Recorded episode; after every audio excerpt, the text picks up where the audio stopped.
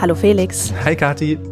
Ja, Sie sind vielleicht überrascht, liebe Hörer, dass wir mit dem FAZ-Podcast für Deutschland heute an einem Samstag in Ihrem Podcast-Feed auftauchen. Ja, und das auch noch zu zweit. Wir müssen zugeben, wir haben den Podcast für Deutschland-Feed heute mal gekapert für ganz eigene Zwecke. Und zwar wollen wir Ihnen ein neues Format vorstellen, das wir im Frühjahr an den Start bringen werden. Ja, zweimal im Monat werden wir bei Machtprobe, dem FAZ-Auslandspodcast, über spannende Themen aus der ganzen Welt berichten, also Themen, die im alltäglichen Nachrichtendschungel vielleicht ein bisschen untergehen. Genau, und dafür wollen wir uns natürlich auch gebührend Zeit nehmen und deswegen gibt es auch nur eine Folge alle zwei Wochen, aber die hat's in sich. Wir sprechen nämlich mit unseren Korrespondentinnen und Korrespondenten auf der ganzen Welt und das sind wirklich viele, also es ist wirklich was Besonderes hier bei der FAZ, dass wir so ein großes Korrespondentennetzwerk haben. Wir sprechen mit Experten und natürlich auch mit den Menschen in den Ländern selbst. Und als Sahnehäubchen obendrauf haben wir auch noch unseren ehemaligen Auslandschef Klaus-Dieter Frank Frankenberger mit ins Team geholt. 20 Jahre lang war er hier für internationale Themen zuständig und wird sicher einiges an Erfahrung und an Wissen mit einbringen. Ja, Berichterstattung, Analyse, Reportage. Also wir wollen Ihnen hier natürlich das volle Programm bieten und wir hoffen, dass es Ihnen gefallen wird. Wir stehen ja noch am Anfang mit diesem Format, also wir freuen uns über Feedback ganz besonders und ganz bald wollen wir dann damit raus in die große, weite Welt. Ja, ganz genau. Damit geht es eigentlich heute schon los. Denn die erste Folge, die, die gibt's heute und die gibt's jetzt, um genau zu sein. Bleiben Sie also unbedingt dran. Es wurde verleumdet, gelogen. Es wurde viel gehasst in Brasilien. Da wuchsen plötzlich Mauern auch in der Gesellschaft. Und wenn auch die Rolle von Institutionen, die Gewaltenteilung oder die Fairness von Wahlen in Frage gestellt wird, das heißt, dass die Grundlagen einer Demokratie bröckeln. In den letzten vier Jahren der Regierung von Jair Bolsonaro hatten wir viele große Rückschritte in der indigenen Politik. Man muss denen halt Alternativen bieten auch. Und das ist die große Herausforderung. Felix, du hast dich ja hauptsächlich mit unserem heutigen Thema befasst. Was haben wir denn heute genau im Plan? Ja, ich freue mich ganz besonders auf die heutige Sendung, denn es geht um Land, was mir wirklich sehr am Herzen liegt. Und zwar geht es um die aktuelle Situation in Brasilien. Da habe ich gelebt nach meinem Abitur, war ich, oder gelebt ist übertrieben, aber ich war immerhin ein halbes Jahr dort. Also hast du ähm, auch da gelebt, das kann man schon so sagen. Ja, kann man so sagen, ja, ja. Aber damals war das auf jeden Fall irgendwie eine Zeit des Aufbruchs in Brasilien. Also ich kann mich erinnern, da war irgendwie, die Stimmung im Land war jetzt, es geht voran, äh, es geht bergauf mit unserem Land, mit uns, mit unserem Leben. Aber heute sieht das ja ganz anders aus. Also nach vier Jahren Bolsonaro scheint die Demokratie geschwächt, die Demokratie scheint in Gefahr. Jetzt im, im Oktober letztes Jahr wurde Luis Inácio Lula da Silva zum Präsidenten gewählt. Jetzt ja, schimmert so wieder ein bisschen die, die Hoffnung durch, aber nichtsdestotrotz ist es eine instabile Situation, wie man ja auch im Januar gesehen hat, bei dem Sturm auf Brasilia, auf die Hauptstadt von Brasilien. Also es gibt einfach gerade ein Ringen um die Demokratie. Da spielt das Militär eine große Rolle, aber natürlich auch Bolsonaro und seine Anhänger. Aber wir wollen uns nicht nur dieses Thema angucken, da wurde ja viel drüber berichtet, wir wollen auch den aktuellen Stand beim Kampf um die Rettung des Amazonas-Regenwalds beleuchten und wir blicken auch auf die Rolle, die die indigenen Völker in Brasilien dabei spielen. Das ist nämlich wirklich hochspannend. Ja. Mit wem hast du denn dazu alles gesprochen? Also wen werden wir heute alles hier im Podcast hören? Ja, ich habe eine ganze Reihe toller Gesprächspartner gefunden. Zuerst einmal habe ich natürlich mit unserem Korrespondenten in São Paulo gesprochen, mit Tiag Brüveler. Ich habe mich unterhalten mit Claudia Ziller. Sie ist Südamerika-Expertin und Politikwissenschaftlerin bei der Stiftung Wissenschaft und Politik. Und da bin ich ganz besonders stolz drauf. Ich habe mein erstes Interview auf Portugiesisch geführt und habe mich mit Marcio Sanchili unterhalten. Er ist äh, Mitbegründer des Instituto Socioambiental. Das ist eine der wichtigsten Umwelt- und indigenen Organisationen in Brasilien. Ja, klingt wirklich nach einem vollen Programm. Ähm, zum Schluss sprechen wir dann noch mit, wir haben es eben schon, oder du hast es eben schon gesagt, mit unserem ehemaligen Auslandschef mhm. Klaus-Dieter Frankenberger. Der ist ja nicht nur Gast in unserem Podcast. Der gehört ja fest zu unserem Team dazu. Das können wir ja zum so Inventar. sagen, zum Inventar, genau. Und mit ihm blicken wir dann auf das große Ganze. Bevor wir aber jetzt überhaupt loslegen, Felix, lass uns nochmal ganz kurz den aktuellen Stand zusammenfassen. Vamos. Vamos. In der brasilianischen Hauptstadt Brasilia haben tausende Anhänger von Ex-Präsident Bolsonaro am Abend das Regierungsgelände gestürmt. Gestern Abend stürmte eine wütende Menge das Kapitol in Washington, als dort der Wahlsieg des Nachfolgers Biden bestätigt werden sollte. Ja, das kommt uns doch irgendwie erschreckend bekannt vor. Die Meldungen über diese beiden Ereignisse ähneln sich sehr. Zwischen ihnen liegen aber fast genau zwei Jahre. Am 6. Januar 2021 der Sturm auf das Kapitol in Washington. Am 8. Januar 2023 dann der Sturm auf das Parlament, den Regierungspalast und den obersten Gerichtshof in Brasilia. Bei beiden Ereignissen ging das Gleiche voraus. Die Anhänger des amerikanischen Präsidenten Donald Trump wollten den Wahlsieg Joe Bidens nicht akzeptieren. Bolsonaros Unterstützer demonstrieren gegen den Sieg von Lula da Silva. Anders als beim Sturm auf das Kapitol vor zwei Jahren gab es in Brasilia keine Toten und noch etwas unterscheidet die Ereignisse von denen in Washington. Kaum jemand war wirklich überrascht, dass es so weit kommen konnte. Also es war zu erwarten, dass da irgendwas kommen würde. Da waren eben zuerst die Straßenblockaden, danach begannen sich die Leute dann interessanterweise vor den Militäreinrichtungen des Landes zu versammeln mit der ganz offenen Forderung einer Militärintervention, Klammer auf, eigentlich ein Staatsstreich. Ja. Das sagt unser Brasilien-Korrespondent Tjerk Brüvila. Und all das hat sich schon kurz nach Verkündung der Wahlniederlage Bolsonaros Ende Oktober abgezeichnet. Gehen wir doch noch mal kurz dahin zurück. In einer Stichwahl schafft es Luis Inácio Lula da Silva, sich zurück an die Macht zu kämpfen. Er war schon einmal Präsident von 2003 bis 2011. An diesem historischen 30. Oktober hat die Mehrheit des brasilianischen Volkes deutlich gemacht, dass sie mehr und nicht weniger Demokratie wollen. Es war ihm gelungen, ein breites politisches Bündnis gegen Bolsonaro aufzubauen. Wovon Lula aber vor allem profitiert hatte, war die starke Abneigung gegen den früheren Präsidenten. Denn der hat sich in den letzten vier Jahren in vielerlei Hinsicht immer unbeliebter gemacht. Er hatte zum Beispiel die Corona-Pandemie nicht ernst genommen und immer wieder Drohungen gegen die demokratischen Institutionen des Landes ausgesprochen. Und nicht zuletzt hat er Brasilien immer mehr von der Weltgemeinschaft isoliert. Er hat das Amazonasgebiet weiter abholzen lassen und die Klimapolitik auf die leichte Schulter genommen. Mit Transportverboten, geschlossenen Geschäften und Masseneinsperrungen. Sie müssen das aufgeben.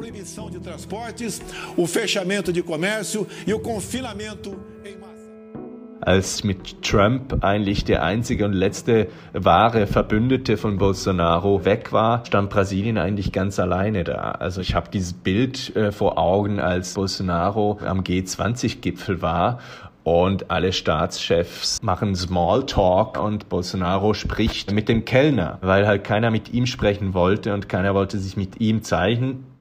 Die Wahl Lula da Silvas war so knapp ausgegangen wie nie zuvor, seitdem das Land 1985 die Militärdiktatur abschütteln konnte. Lula hat sich vorgenommen, Brasilien wieder zusammenzuführen. Er wollte das Brasilien zurückbringen, das auf Augenhöhe mit den mächtigen Ländern spricht und sich für die Schwächeren einsetzt. Das sagte er nach Verkündung seines Wahlsiegs. Aber jetzt sieht er sich erst einmal dieser gespaltenen Gesellschaft gegenüber und einem Militär, das unter Bolsonaro wieder mehr in die Politik eingebunden wurde und das sich sicher nicht so leicht wieder verdrängen lässt.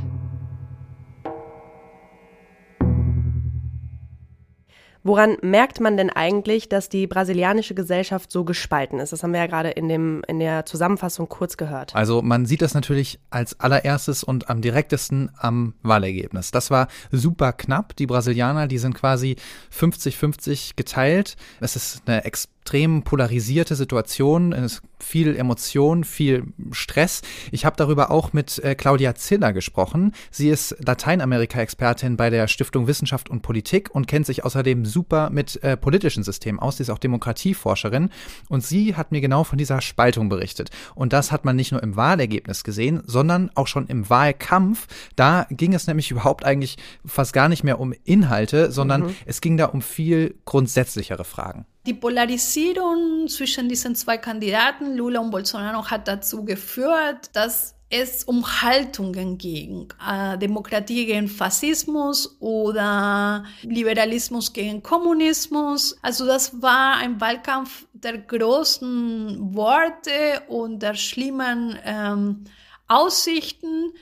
Ja, Demokratie gegen Faschismus, ein, ein Wahlkampf der schlimmen Aussichten. Das ist natürlich super grundsätzlich. Und wenn es mhm. um so grundsätzliche Dinge geht, dann wird natürlich auch mit allen Mitteln gekämpft. Das ist auch in Brasilien so passiert. Und das wirkt sich natürlich auch aus auf die Gesellschaft. Und man merkt es auch in Brasilien. Es wurde verleumdet, gelogen. Es, es wurde viel gehasst, sage ich mal, äh, in Brasilien. Und da wuchsen plötzlich Mauern auch in der Gesellschaft. Selbst ja an den Schulen war das ein Thema zwischen Schulkindern. Ja, was wählen dann deine Eltern, Lula oder Bolsonaro und so weiter? Also gut, ja, eine sehr krasse Spaltung der Gesellschaft, wenn jetzt sogar Schulkinder in der Schule darüber sprechen, wen die Eltern denn wählen oder gewählt haben. Denn der Sturm jetzt auf Brasilia. Was heißt das denn für die Demokratie in Brasilien genau? Ja, also wenn eine Gesellschaft und wenn Politik so polarisiert ist, wie das gerade in Brasilien der Fall ist, dann ist das natürlich nie eine gute Nachricht für Demokratie. Es gibt da Erkenntnisse aus der Forschung. Es gibt ein sehr spannendes Buch, ähm, das heißt How Democracies Die, was sich genau damit auseinandersetzt. Was muss eigentlich passieren, dass Demokratien scheitern? Und es ist gar nicht so, dass es da irgendwie oft vorkommt, dass es einen krassen Putsch gibt und mhm. Demokratie wird abgeschafft, sondern Demokratien, die sterben oft so ein bisschen von innen heraus quasi. Mhm. Und zwei zentrale Punkte sind da wichtig. Erstens die Diskreditierung und die Schwächung von demokratischen Institutionen. Da können wir in Brasilien einen dicken Haken dahinter setzen. Und zweitens die Diskreditierung des politischen Gegners, also die Darstellung des politischen Gegners als Feind. Also mhm. die Idee, dass man in einem existenziellen Kampf ums Überleben des Landes ist. Und auch das ist in Brasilien passiert. Das die Zukunft der brasilianischen Demokratie vom Wahlergebnis abhängt und nicht eine bestimmte Politikrichtung, sondern die Demokratie selbst. Das alles ist sehr problematisch. Und wenn auch die Rolle von Institutionen, die Gewaltenteilung oder die Fairness von Wahlen in Frage gestellt wird, das heißt, dass die Grundlagen einer Demokratie bröckeln weil diese Legitimität eigentlich die Basis ist, damit dann darauf über konkretere Sachen diskutiert wird.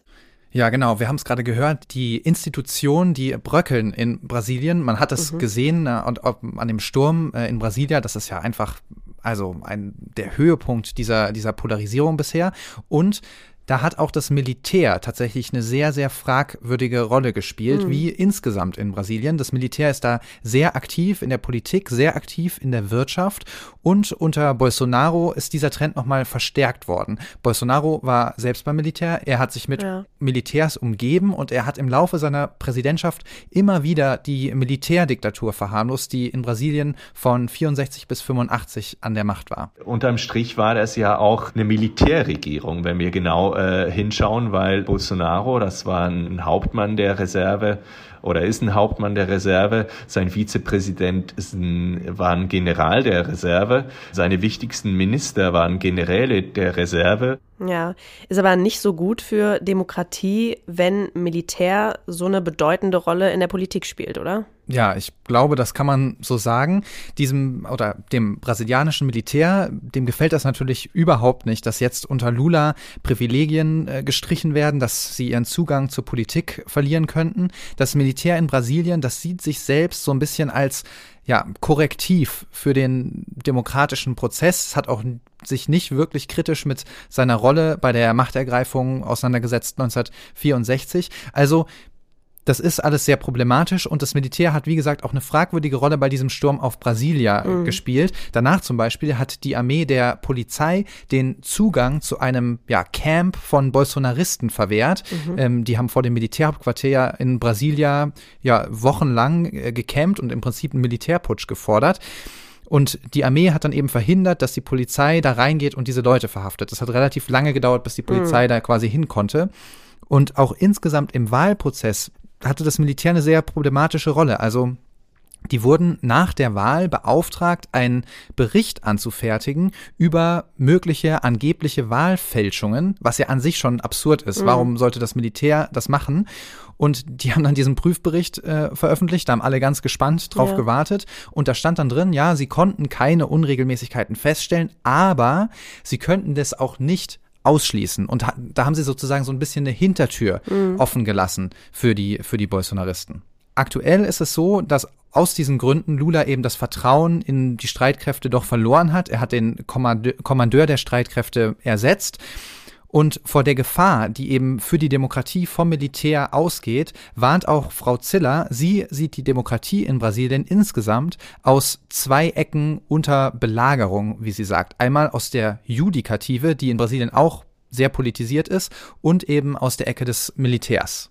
Lula hat gegenüber dem Militär zwei Herausforderungen. Zum einen ist die zurückzudrängen von Bereichen, die nicht für das Militär gedacht sind in einer Demokratie. Das ist zum einen die Politik im engeren Sinne, aber auch die Verwaltung, sowie zum Beispiel in der Wirtschaft durch die Leitung von äh, staatlichen Konzernen.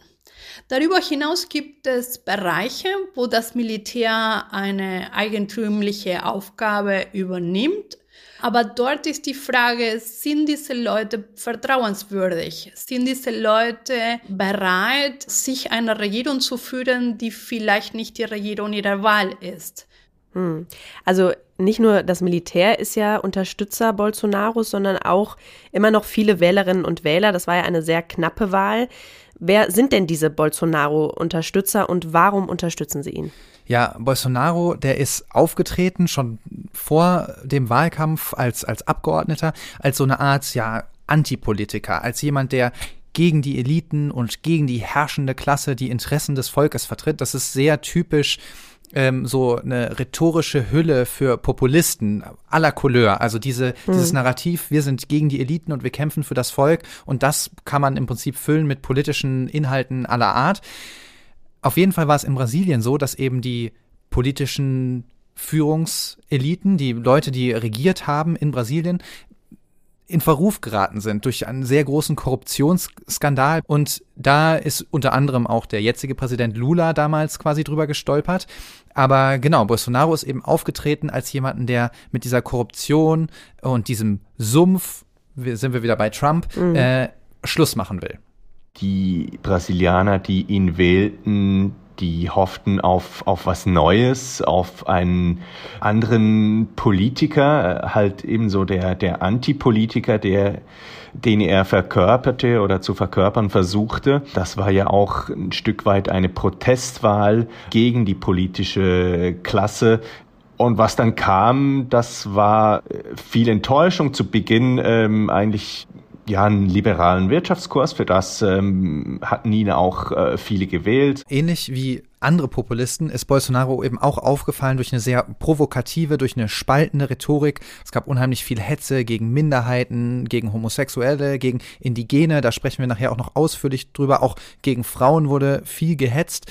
Und ja, mit dieser Hetze gegen Minderheiten, da hat er schon auch viele Leute abgeholt eben gerade die, die sich sowieso schon quasi abgehängt gefühlt haben, die das Gefühl hatten, ich werde nicht mehr beachtet und wir, wir sprechen hier nur von Minderheiten und es geht nur um die Probleme der Minderheiten und ich selbst, ich fall dahinter irgendwie ja zurück. Ich krieg nicht mehr genug ab vom Kuchen sozusagen.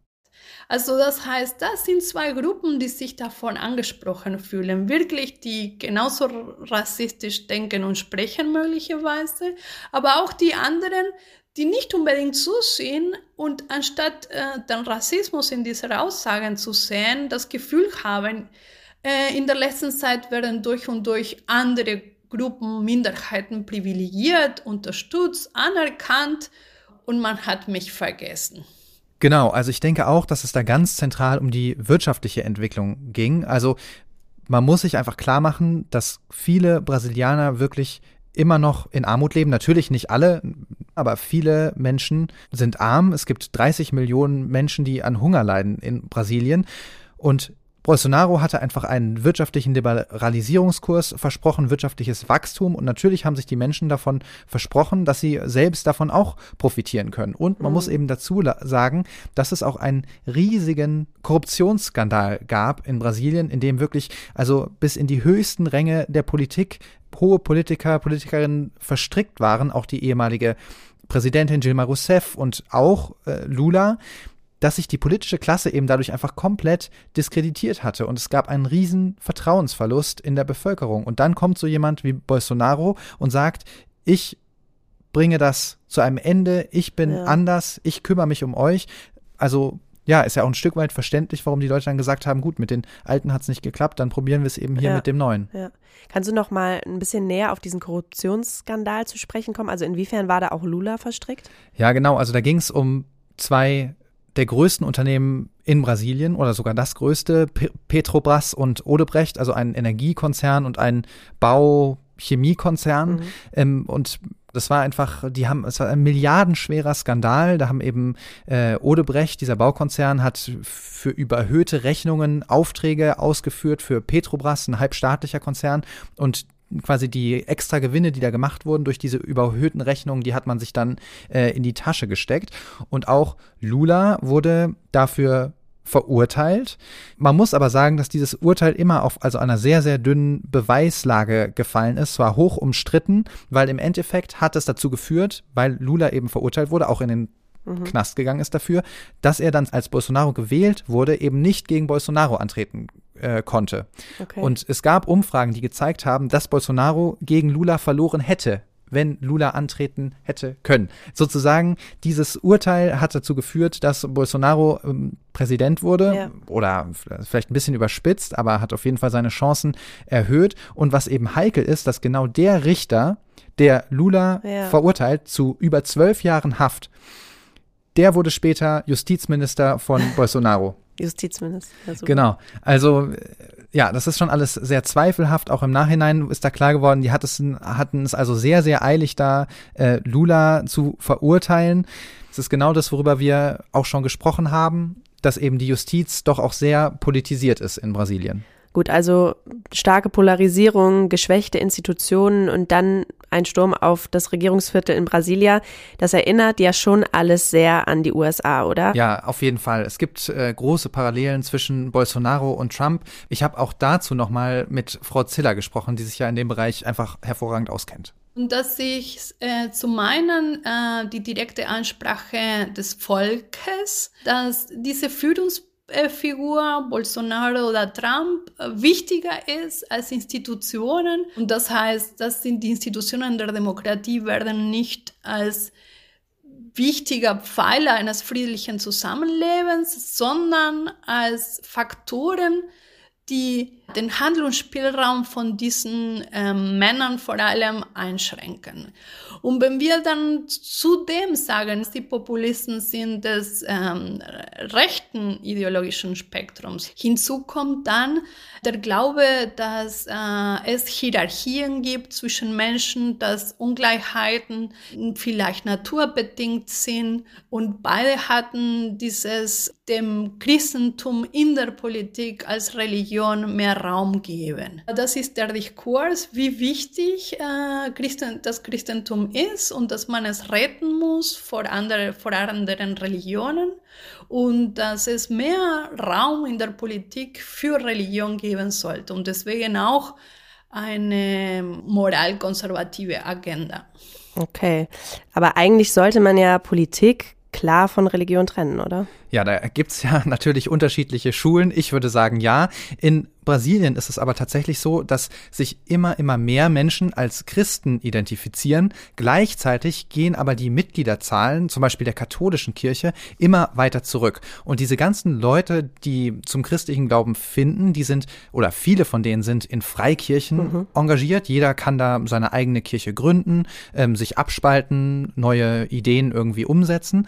Und diese Freikirchen, weil da so viele Leute mitmachen, die haben auch einen sehr großen politischen Einfluss. Also es gibt zum Beispiel im Kongress einen evangelikalen Block von Abgeordneten, die eben den Freikirchen, die sind da Mitglieder oder die stehen denen nah. Das heißt, diese Freikirchen, die sind einfach extrem wichtige politische Player, mhm.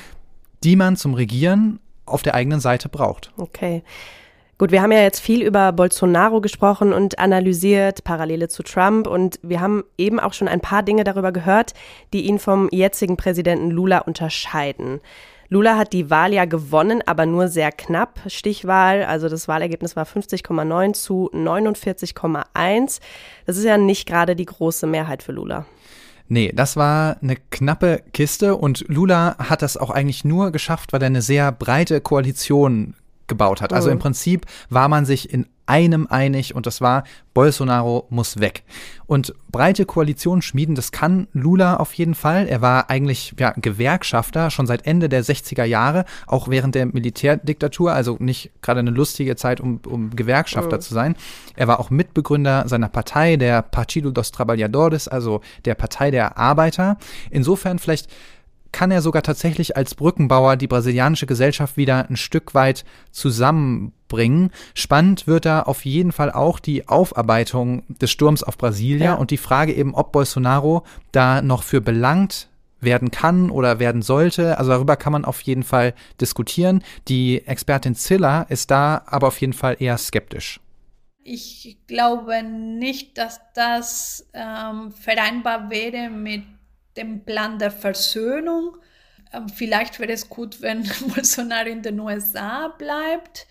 Die andere Sache ist, dass die Justiz, äh, wie ich ein, ja, die Justiz wird oft selbst aktiv und mischt sich ein und vielleicht gibt es Pläne in der Justiz, äh, damit umzugehen, unabhängig, ob das für Lula politisch von Vorteil ist oder nicht. Frau Ziller hat es gerade schon angesprochen, Bolsonaro ist ja nach der verlorenen Wahl erstmal nach Florida geflüchtet. Viele vermuten, weil er Angst hat vor einem juristischen Nachspiel jetzt nach dem Sturm auf Brasilia.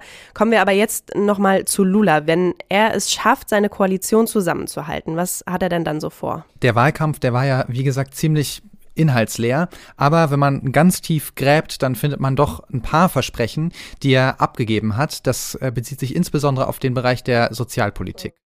Äh, das heißt Erweiterung von Sozialprogrammen und zugleich Erhöhung äh, der Finanztransfers. Dann wieder eine Politik der Menschenrechte und der Diversitätsförderung äh, Unterstützung für Minderheiten. Aber natürlich musste er auch Wachstum und Entwicklung äh, versprechen, weil das alles, was im Sozialbereich und im Falle vom Finanztransfer passieren äh, soll, muss auch finanziert werden. Ja, das ist natürlich eine ganz, ganz andere Linie als die, die Bolsonaro oh. da gefahren hat. Und auch bei einem anderen wichtigen Thema will Lula grundlegend umsteuern, und zwar beim Schutz vom Amazonas-Regenwald und der indigenen Bevölkerung in Brasilien. Ja, die hat ja unter Bolsonaro ziemlich gelitten, ne? Ja, auf jeden Fall. Und äh, da haben wir auch einen kleinen Reportageblock vorbereitet.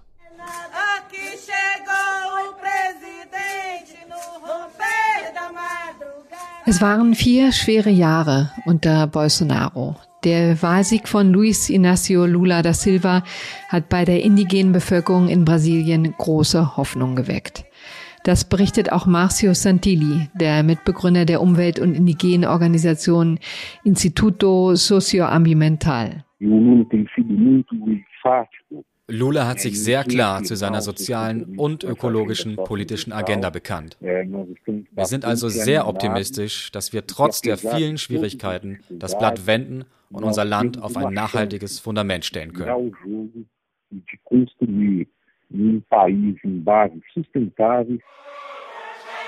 Der alte und neue Präsident der Republik hat den rund 900.000 Indigenen im Land viel versprochen. Zunächst muss Lula aber die Behörden wieder aufbauen, die sein Vorgänger durch das Streichen von Mitteln und Personal quasi ausgehöhlt hat. Das sind genau die Behörden, die für den Schutz des Amazonas und der Ureinwohner zuständig sind. Die indigenen Behörde FUNAI und die Umweltbehörde IBAMA. Es sind auch die Polizeibehörden, die den knapp sieben Millionen Quadratkilometer großen Amazonas-Regenwald überwachen sollen. Aber Lula hat viel mehr versprochen als nur eine Rückkehr zum Status quo. Eure Völker haben sich um dieses Land gekümmert, bevor wir überhaupt hierher gekommen sind. Wenn wir ein Ministerium für die Gleichberechtigung zwischen den Ethnien schaffen, ein Ministerium für Menschenrechte, ein Fischereiministerium, warum können wir dann kein Ministerium schaffen für die Angelegenheiten der Indigenen? Warum sollten wir das nicht tun? Ein Ministerium für die Angelegenheiten der indigenen Bevölkerung, geführt von der ersten indigenen Ministerin Brasiliens, Sonja Guachachara. Damit einher geht die Hoffnung darauf, anerkannt zu werden, nicht mehr zu verschwinden hinter ökonomischen Interessen der Agrar- und Bergbauindustrie. Lulas Vorgänger Bolsonaro ist da einen ganz anderen Kurs gefahren. Unter Bolsonaro wurde alles oder vieles zielte darauf ab, Amazonien zu nutzen, wirtschaftlich. Und, und zwar auf eine Art und Weise, die halt nicht, nicht nachhaltig ist. Ja, wir müssen die Bodenschätze rausholen, wir müssen mehr, es braucht mehr Land. Und das hat natürlich all die bestärkt, die davon auch leben. Und, und das sind halt ganz viele Verbrecher, Kriminelle eigentlich, die sich dort über, über den Wald und, und die Ressourcen und so weiter hermachen. Es geht um Ressourcen, um Land, um viel, viel Geld. Die Geschwindigkeit, mit der der Amazonas abgeholzt wird, hat unter Bolsonaro dramatisch zugenommen. Nach zehn Jahren mit relativ niedrigen Abholzungsraten steigen diese in den ersten drei Jahren der Präsidentschaft um über 70 Prozent. Der Amazonas hat eine direkte und historische Beziehung zu den indigenen Völkern. Zu einem großen Teil ist er sogar das Ergebnis der Art und Weise, wie diese Völker die Region und die natürlichen Ressourcen über Jahrhunderte bewirtschaftet haben. Daher ist es aus wissenschaftlicher und aus archäologischer Sicht praktisch unmöglich, indigene Völker vom Wald zu trennen. Sie sind sehr wichtige gesellschaftliche Akteure, um das Überleben des Waldes langfristig zu gewährleisten são atores sociais muito importantes para poder garantir a sobrevivência da floresta a longo prazo. Es ist eine komplexe Situation. Der Abbau von Rohstoffen wie Gold oder Bauxit, seltene Erden und natürlich das Roden des Regenwalds für Viehzucht und Landwirtschaft. Der Lebensraum der indigenen Bevölkerung wird immer kleiner. Die Zusammenstöße zwischen den Ureinwohnern und den Goldgräbern und Viehzüchtern enden oft in Gewalt, manchmal sogar mit Toten. Seit 2009 sind über 400 Indigene ermordet worden. Polizeiliche Ermittlungen oder Gerichtsverfahren gab es so gut wie nie. Der Staat zeigt kaum Präsenz. Es herrscht das Recht des Stärkeren. Dabei sind letztlich auch die Goldgräber, Holzfäller und Viehzüchter meist arme Schlucker. Sie versuchen ihren Lebensunterhalt zu verdienen und dringen dabei immer weiter in den Regenwald vor. Auch unter der indigenen Bevölkerung gibt es jene, die durchaus bereit sind zu einer Zusammenarbeit mit den Neuankömmlingen. Das traditionelle Leben im Urwald ist hart. Kautschukzapfen und Paranüsse sammeln ist ein mühsames Geschäft. Ein regelmäßiges Einkommen ist da ein verlockendes Angebot. Durante esses quatro anos do governo Bolsonaro houve um desinvestimento muito grande. Während dieser vier Jahre der Bolsonaro-Regierung wurden viele Mittel in den öffentlichen Haushalten gestrichen. Es gab viel zu wenig Unterstützung für die Menschen mit Blick auf ihre wirtschaftliche Situation, ihre Lebensweise, ihre Gesundheit, ihre Bildung. Die Regierung hat diese Mittel im Haushalt gestrichen und die Menschen so abhängig gemacht von Bergleuten und Holzfällern und all den Menschen, die die natürlichen Ressourcen des Amazonas ausbeuten wie Räuber. Que exploram predatoriamente os recursos naturais da Amazônia. Wenn Lula dem tödlichen Kampf um Land im Amazonasgebiet ein Ende bereiten will, wird er mehr tun müssen, als die von Bolsonaro totgesparten Behörden neu zu finanzieren. Die Menschen im Amazonasgebiet brauchen eine Perspektive. Und zwar eine, die den Anspruch auf Einkommen und Lebensunterhalt vereint mit dem Erhalt des Amazonas.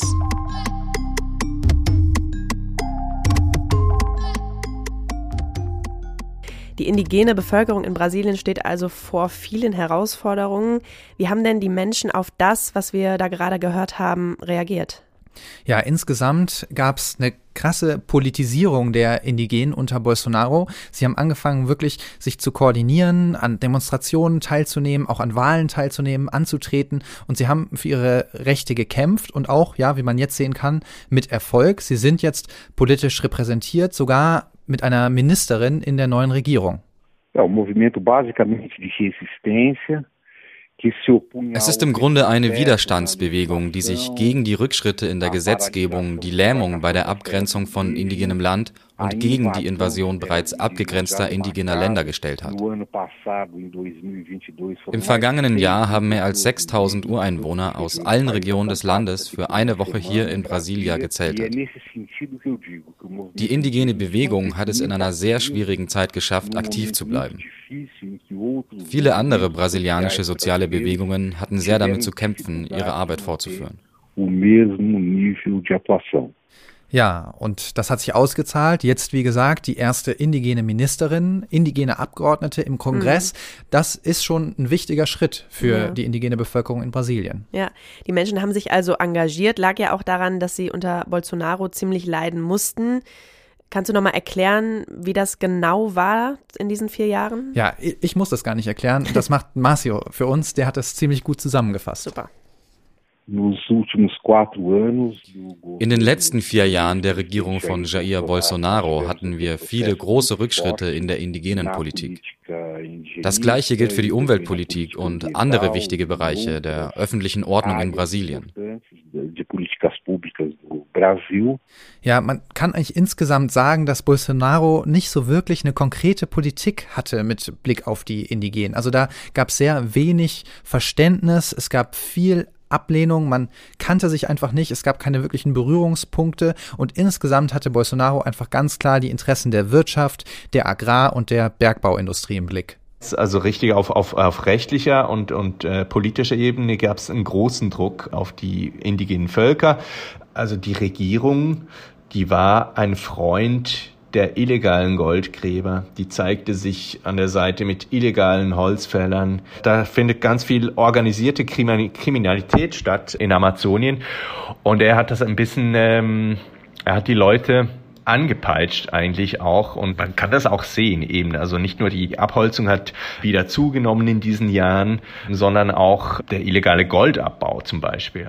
Ja, das Desinteresse an den Problemen der Indigenen, das hat sich auch einfach in ganz konkreten haushaltspolitischen Entscheidungen geäußert. Also die Gelder für wichtige Institutionen wurden gestrichen, die zuständig sind für den Schutz der indigenen Bevölkerung, für den Schutz vom Amazonas. Auch die Gelder für die Bundespolizei mhm. wurden gekürzt, die dafür zuständig ist, diesen äh, Regenwald zu überwachen. Es wurden Posten nicht neu besetzt oder Posten besetzt mit Leuten, die einfach überhaupt keine Ahnung hatten von dem, was sie da machen sollten.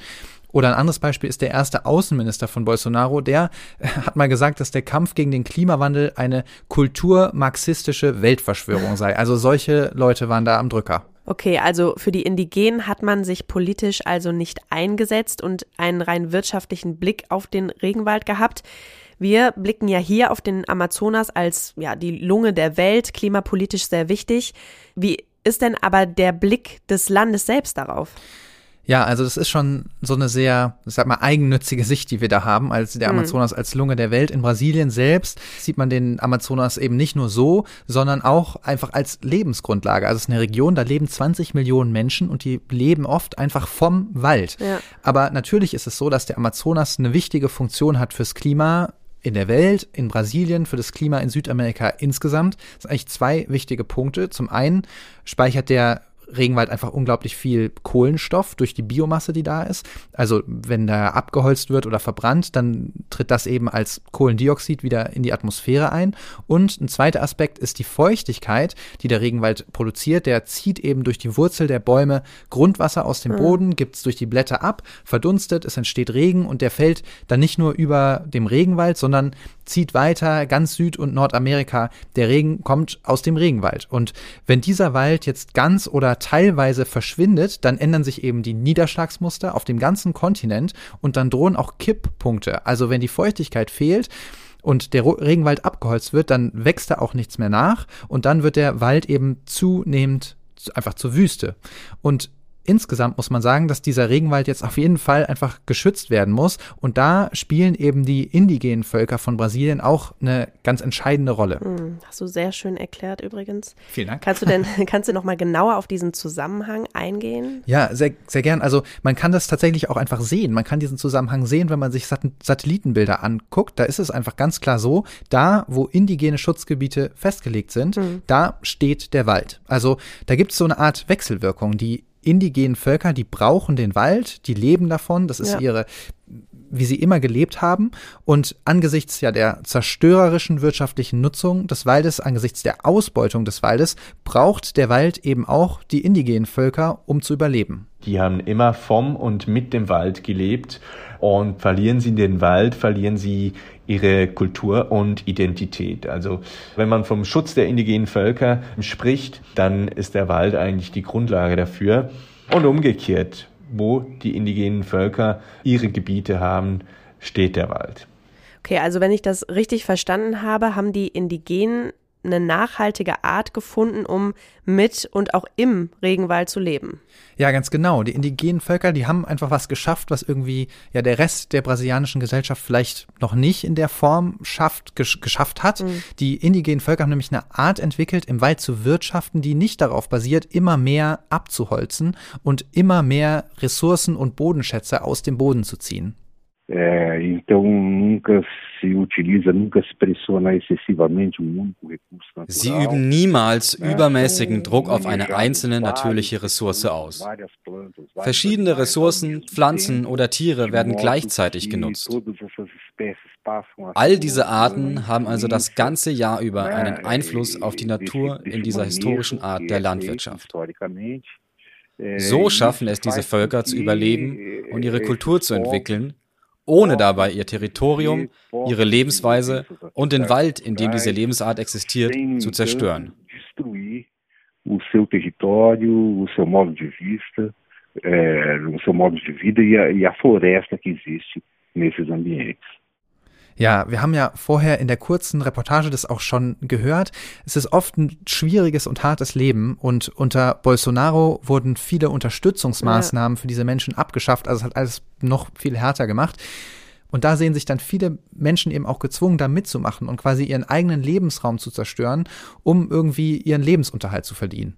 Dort in, in Amazonien leben ähm, über 20 Millionen Leute im brasilianischen Amazonien und die leben dort, weil sie etwas haben zum Leben und etwas, wovon sie leben. Und man muss denen halt Alternativen bieten auch. Und das ist die große Herausforderung.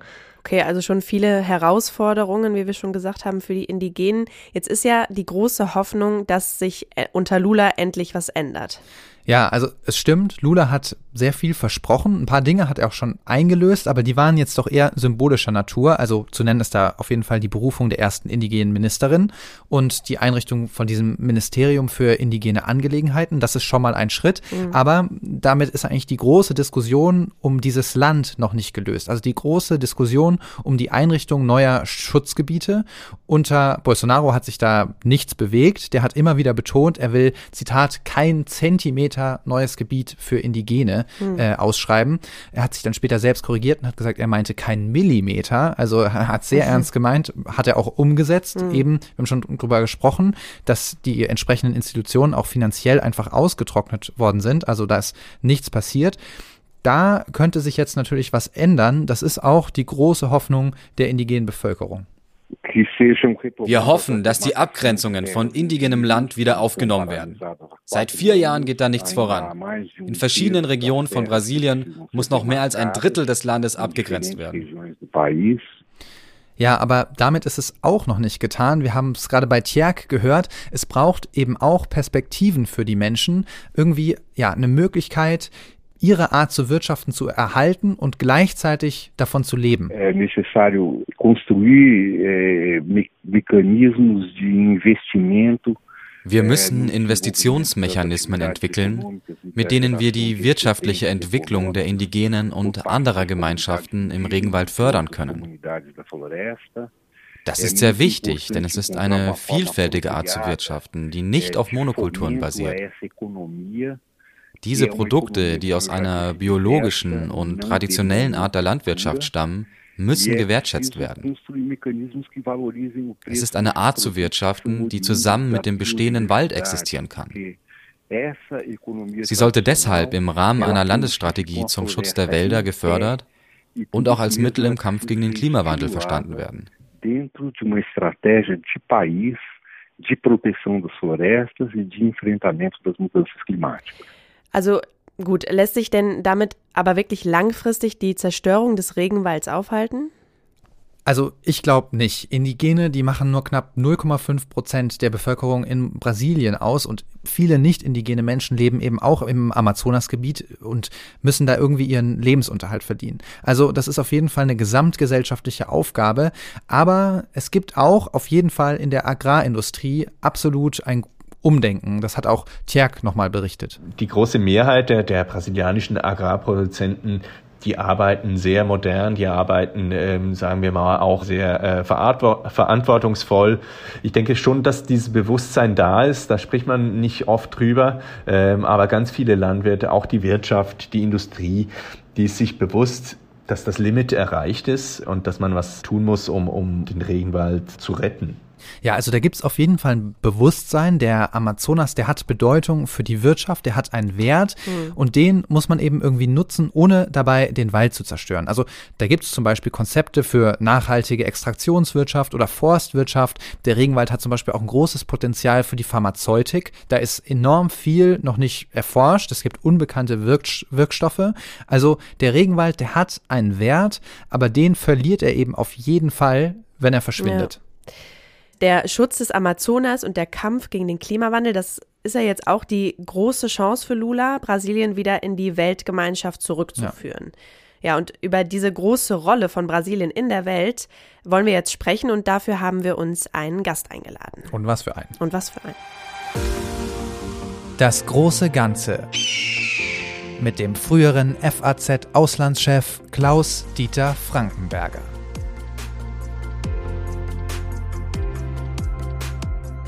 Hallo, Herr Frankenberger. Ich grüße Sie, Frau Schneider. Herr Frankenberger, wir steigen direkt ein, würde ich sagen, mit ähm, der ersten Frage. Was haben Sie denn gedacht, als Sie vom Sturm auf das Regierungsviertel in Brasilia gehört haben? Na, da hat ein Land leider gelernt von den traurigen Vorkommnissen in den Vereinigten Staaten, äh, 6. Januar, und ist tatsächlich so gekommen, dass Bolsonaro, seine Anhänger, sich Trump zum schlechten Vorbild genommen haben. Das zeigt, wie sehr dieses Gedankengut, das dahinter steht, sich verbreitet hat. Das größte Land Südamerikas, das haben wir die ganzen Jahre schon gewusst, seit Bolsonaro äh, an der Regierung war, dass der so einen rechtspopulistisch hart rechten Kurs der Institutionverachtung fährt und dass viele seiner Unterstützer, Anhänger, seiner Wähler äh, ihm auch dieses Märchen vom gestohlenen Wahlsieg abgenommen haben und dann eben zur Tat geschritten sind. Äh, es ist nicht ganz so schlimm geworden wie in den Vereinigten Staaten, aber es hat gelangt, dass die Schlüsselinstitutionen, naja, heimgesucht worden sind, den Beginn der Präsidentschaft Lula in ein trauriges, trübes Licht äh, getunkt haben. Man hielt wirklich für eine gewisse Zeit den Atem an, wohin das geht. Das zeigt auch, wie ein weiteres, mehr oder weniger westliches Land in diesen Strudel des Rechtspopulismus, der rechten Systemverachtung äh, gezogen worden ist. Mhm. Also dieser Sturm auf Brasilia, der scheint ja sehr gut geplant gewesen zu sein. Also da wurden Busse gechartert, die Menschen äh, wussten, wo sie hingehen sollen.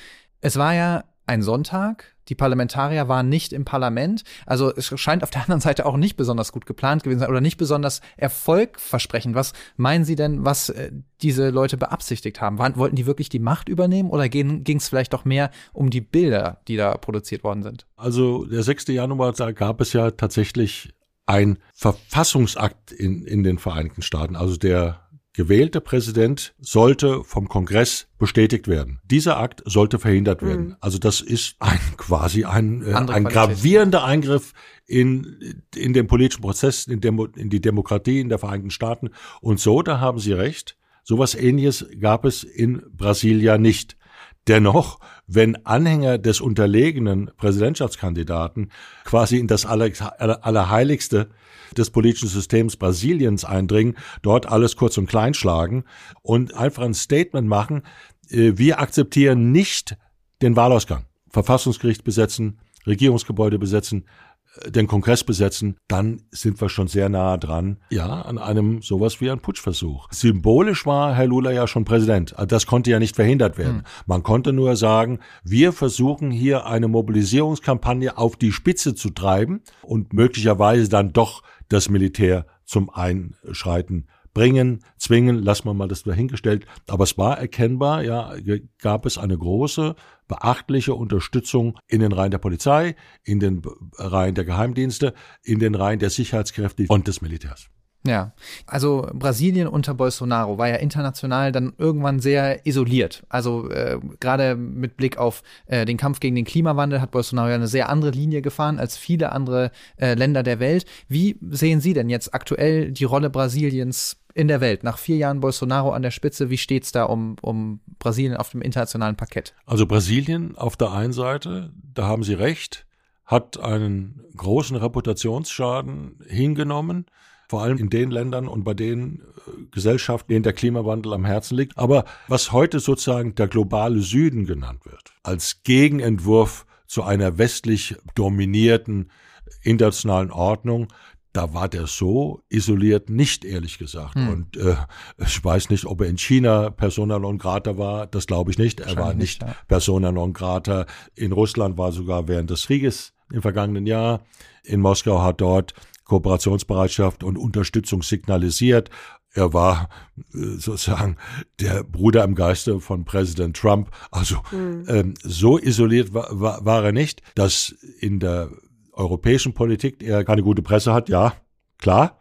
Aber er sagte, so what? Ja, wir äh, sind jetzt in einem anderen Modus unsere Interessen zu artikulieren und wir unterwerfen uns nicht dem liberalen europäisch-amerikanischen Diskurs, sondern im Gegenteil, so wie Trump das auch gemacht hat. Jetzt sind wir einen Schritt weiter. Äh, Herr Lula ist wieder Präsident. Der deutsche Präsident war bei der Amtseinführung dabei. Er würde also mit einem gewissen, mit Vorschusslorbeeren wird er, ja, kann man sagen, von Europa aus überhäuft, dass wir jetzt einen Partner gefunden haben, der das Thema Klimawandel ernst nimmt, der äh, ein ja, Partner für uns sein wird. Brasilien wird nicht immer der Partner sein, den wir uns gerne hätten. Auch Herr Lula ist im Punkto Ukraine, russischer Ukraine-Krieg ein bisschen zurückhaltend ja. im mhm. Urteil. Wie andere dieses von mir sogenannten, das ist das neue Modewort, Global South, der globale Süden, auch sehr zurückhaltend sind in der Verurteilung. Ja, da sprechen wir nachher auf jeden Fall noch ausführlich drüber, ja. über den Ukrainer-Krieg. Super spannender Aspekt. Sie haben gerade die Rolle von Lula schon erwähnt. Mich würde interessieren, Sie haben es selber auch gesagt, unter Bolsonaro war ja zumindest, sage ich mal, in der westlichen Welt äh, Brasilien doch isoliert. Wir haben es vorhin auch von unserem Korrespondenten Tjerk Brüveler äh, gehört. Der hat uns nämlich erzählt, dass äh, ähm, er sich erinnern kann an ein Bild beim G20-Gipfel, wo Bolsonaro auch anwesend war mhm. und niemand wollte mit ihm reden. Der hat sich musste irgendwie mit dem Kellner sprechen, weil keiner wollte einfach mit ihm reden tatsächlich. Also meinen Sie, dass Lula jetzt Erfolg haben wird, Brasilien wieder zurückzuführen in die Weltgemeinschaft sozusagen als voll anerkanntes äh, Mitglied auch bei der Lösung von Problemen mitzuwirken? Also das wird er sicherlich wollen, das wird er sicherlich auch versuchen und es wird ihm auch mehr als eine Hand gereicht werden. Ich mhm. habe das Beispiel des Bundespräsidenten erwähnt. Es gibt wieder andere Möglichkeiten, Entwicklungs- und vor allem Umweltprojekte dort zu starten und durchzuführen. Vielleicht sind wir auch endlich mal, kommen wir ein Stück weiter, was diesen äh, Mercosur-Pakt anbelangt, also die mhm. wirtschaftliche Kooperation mit Brasilien endlich unter äh, vertragsmäßig unter Dach und Fach zu bringen, aus einem größeren Kooperationsgeist, von dem verspreche ich mir eine ganze Menge. Aber es werden nicht alle Streitpunkte sich auflösen und auch Lula wird nicht sich einreihen in die westliche Staatenwelt sozusagen als einer, der macht, was Europa äh, und Amerika denkt. Der ist es selbstbewusst. Wir dürfen eins nicht vergessen. Auch in Brasilien wie in jedem anderen westlichen Land hängt die Kraft und die Vitalität nach außen vom Konsens von innen ja. im Inneren ab. Je geschlossener eine Bevölkerung hinter einem Politikentwurf steht, desto besser ist es äh, für, äh, für die Realisierbarkeit dieses Projekts. Der Wahlausgang war äußerst knapp. Der war in meinen Worten sage ich das mal so, amerikanisch knapp. Mhm. Ja. 50,9, glaube ich, zu 49,1. Auf des Messers gestanden. Ja, also das heißt, ist Lula nicht innenpolitisch ein schwacher Präsident, wenn wir jetzt auf den Sturm auf Brasilia schauen und dieses knappe Wahlergebnis? Er muss auf alle Fälle sich mit der Geschlossenheit oder mit einer zu schließenden oder oder anders noch formuliert, die Gespaltenheit des Landes wird wie ein Hemmschuh. Das ist sozusagen die Stimmungslage, das Gift im System. Und das wird lange dauern, bis Lula das rausbekommen hat. Man darf sich nichts vormachen. Es wird sehr, sehr schwer sein, äh, hartgesottene Bolsonaro-Anhänger äh, mhm. davon zu überzeugen, dass er, Lula, eine gute Politik für das Land macht. Ja, manchmal, ist, die, manchmal ist, auch ja. die Politik ja gar nicht sinnvoll ja. oder ganz gut. Jedenfalls, dass die plötzlich sich hinter mhm. Herrn Lula stellen würden, das halte ich für wishful ja, sind thinking. Ja, sind ja 49 Prozent. Das ist 49 Prozent, die werden nicht über, da werden eine ganze Menge auch nach vier Jahren, wenn er mhm. mal diese Zeit äh, dann absolviert haben sollte, äh, auch erbitterte Gegner bleiben. Das heißt, die Bitterkeit dieses Konflikts, dafür steht der 8. Januar. Ja, sind wir mal optimistisch und gehen wir davon aus, dass Brasilien diesen ja delikaten Moment seiner Geschichte irgendwie hinter sich bringt und eine stabile Demokratie bleibt. Jetzt gibt's ja global so die große Diskussion von Konkurrenz zwischen Demokratien und Autokratien. Wird ja viel drüber geredet. Was glauben Sie, ist Brasilien jetzt wieder zurück und stabil in quasi unserem demokratischen Lager? Steht Brasilien jetzt wieder an unserer Seite im Kampf gegen die Autokratie auf der Welt? Also Brasilien wird mit Sicherheit keinen Zweifel dran lassen wollen, dass es eine Demokratie ist. Wie gefestigt, wie stabil die ist, das wird man sehen. Es ist eben der Putschversuch. Ich würde es schon so ein bisschen so, so bezeichnen wollen, hat eben nicht funktioniert. Die Militärführung ist ausgetauscht worden, aber damit sind die Gedanken nicht weg. Wenn wir glauben sollten, dass Brasilien auch unter Lula quasi die europäisch, amerikanisch, australisch, ostasiatische demokratische Agenda einfach nur abhaken, dann glaube ich, wird das nicht so funktionieren. Brasilien wie Indien übrigens auch, die sehen sich Teil dieses globalen Südens und da sind die Interessen mit denen der europäischen, nordamerikanischen und pazifischen Demokratien äh, kompatibel, aber nicht deckungsgleich. Lassen Sie uns noch mal kurz auf das Thema der Stunde zu sprechen kommen, das, der Konflikt, der uns gerade alle beschäftigt, der Ukraine-Krieg. Welche Rolle spielt denn Brasilien da Ihrer Meinung nach? Also Sie sind ja Mitglied der BRICS-Staaten.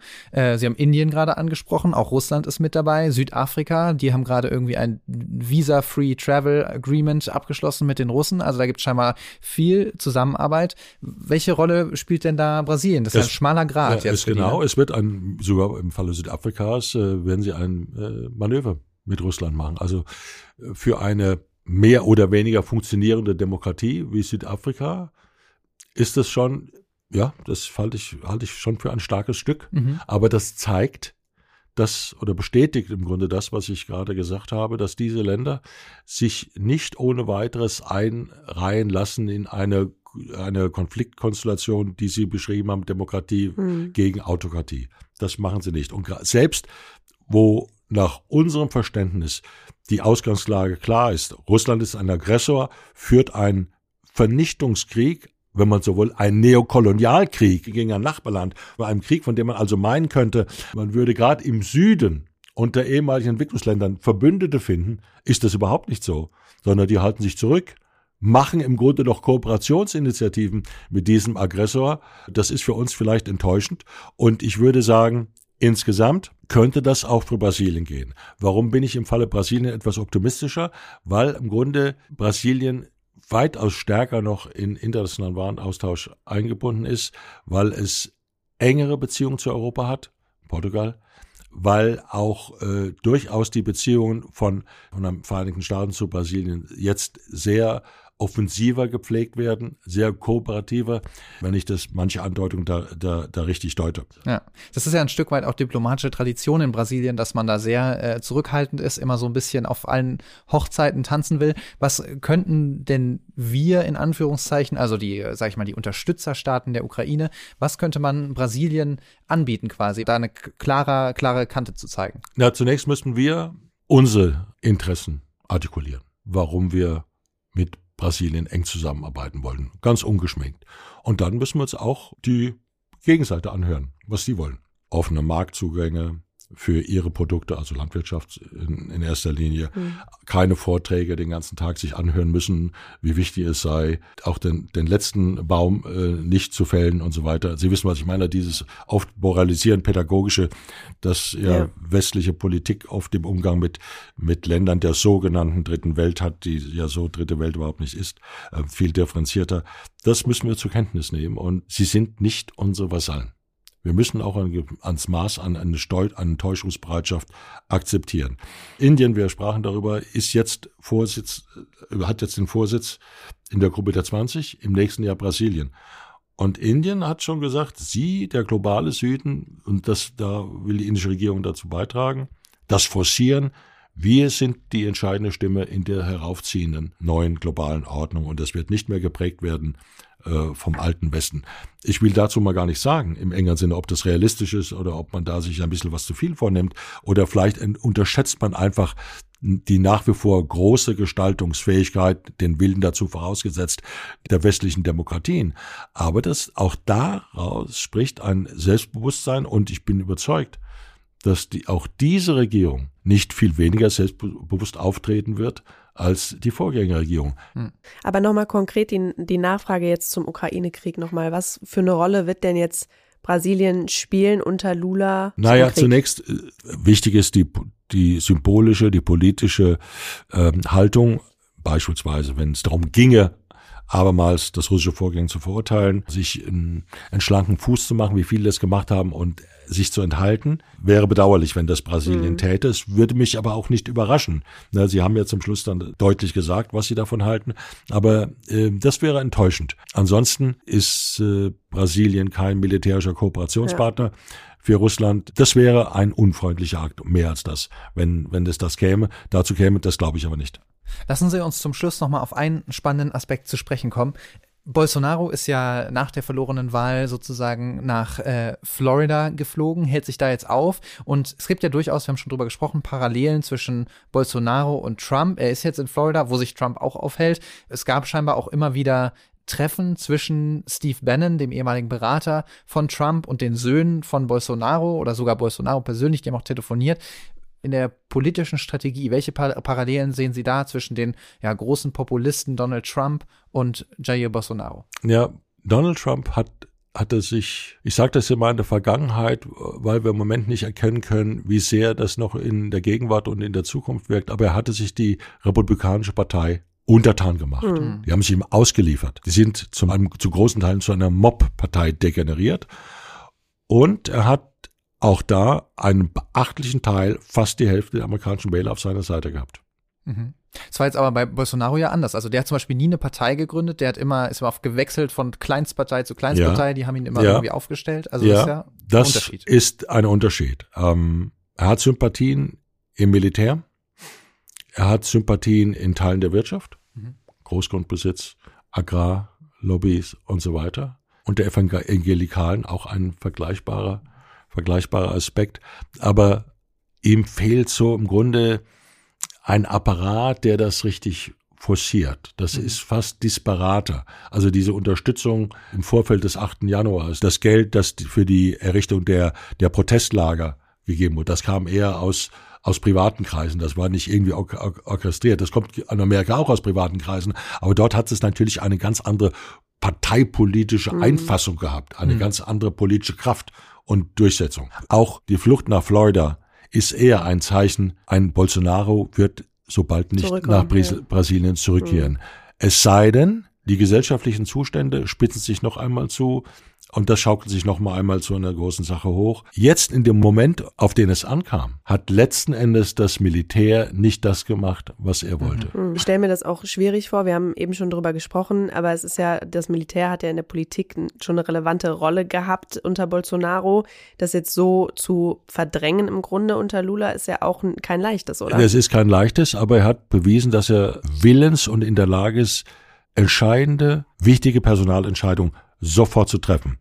Teil seines Kabinetts, Justizminister, äh, spricht dafür, hat den Militärführer ausgesetzt, den Oberkommandierenden, dem man äh, äh, Sympathien für Bolsonaro nachgesagt hat. Das war ein, schon ein entscheidendes Zeichen. Und es, selbst wenn es Unmut im Militär gäbe, sehe ich im Moment nicht, dass dieser Unmut des Militärs einen kritischen Punkt erreicht. Der hätte erreicht werden können nach der Wahl. Mhm. Denn da sollte das Militär quasi schon mal einschreiten und so weiter zugunsten Bolsonaros. Das ist nicht der Fall gewesen.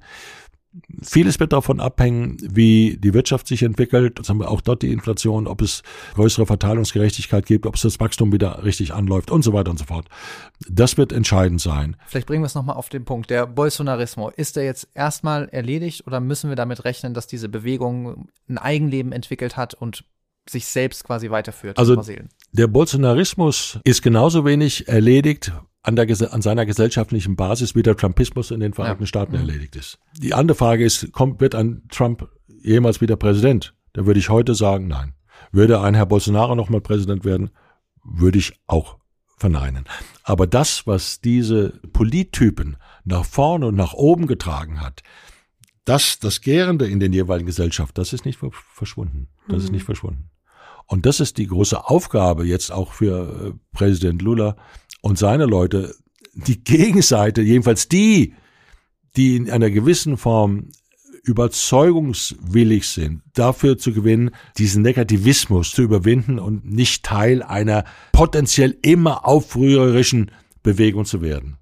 An sich sozusagen nochmal, das, was die beide in Amerika und in Brasilien nach vorne getragen hat, überhaupt dazu gebracht hat, 50 zu 9 gegen mhm. 49 zu 1 ähm, beim, bei der Wahl im Oktober im vergangenen Jahr, das zeigt, wie gravierend das, wie schwer das ist.